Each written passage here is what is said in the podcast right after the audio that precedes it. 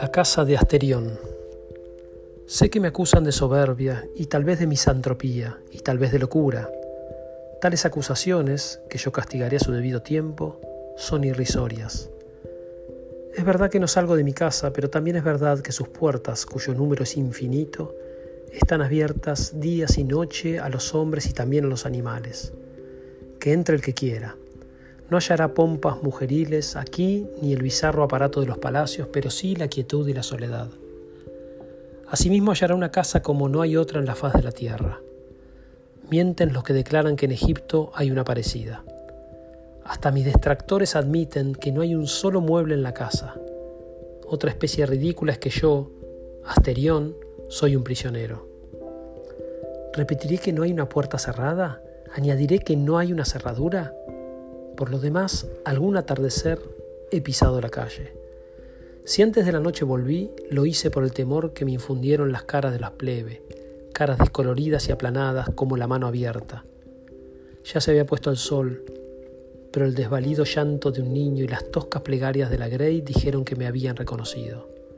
La gente oraba, huía, se posternaba, unos se encaramaban al estilóbato del templo de las hachas, otros juntaban piedras. Alguno, creo, se ocultó en el mar. No en vano fue una reina mi madre. No puedo confundirme con el vulgo, aunque mi modestia lo quiera. El hecho es que soy único, no me interesa lo que un hombre pueda transmitir a otros hombres. Como el filósofo pienso que nada es comunicable por el arte de la escritura. Las enojosas y triviales minucias no tienen cabida en mi espíritu, que está capacitado para lo grande. Jamás he retenido la diferencia entre una letra y otra. Cierta impaciencia generosa no ha consentido que yo aprendiera a leer. A veces lo deploro, porque las noches y los días son largos. Claro que no me faltan distracciones. Semejante al carnero que va a embestir, corro por las galerías de piedra hasta rodar al suelo, mareado. Me agazapo a la sombra de un aljibe o a la vuelta de un corredor y juego a que me buscan.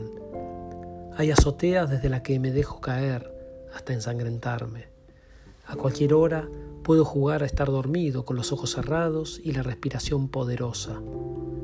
A veces me duermo realmente, a veces ha cambiado el color del día cuando he abierto los ojos. Pero de tantos juegos el que prefiero es el de otro Asterión Finjo que viene a visitarme y que yo le muestro la casa.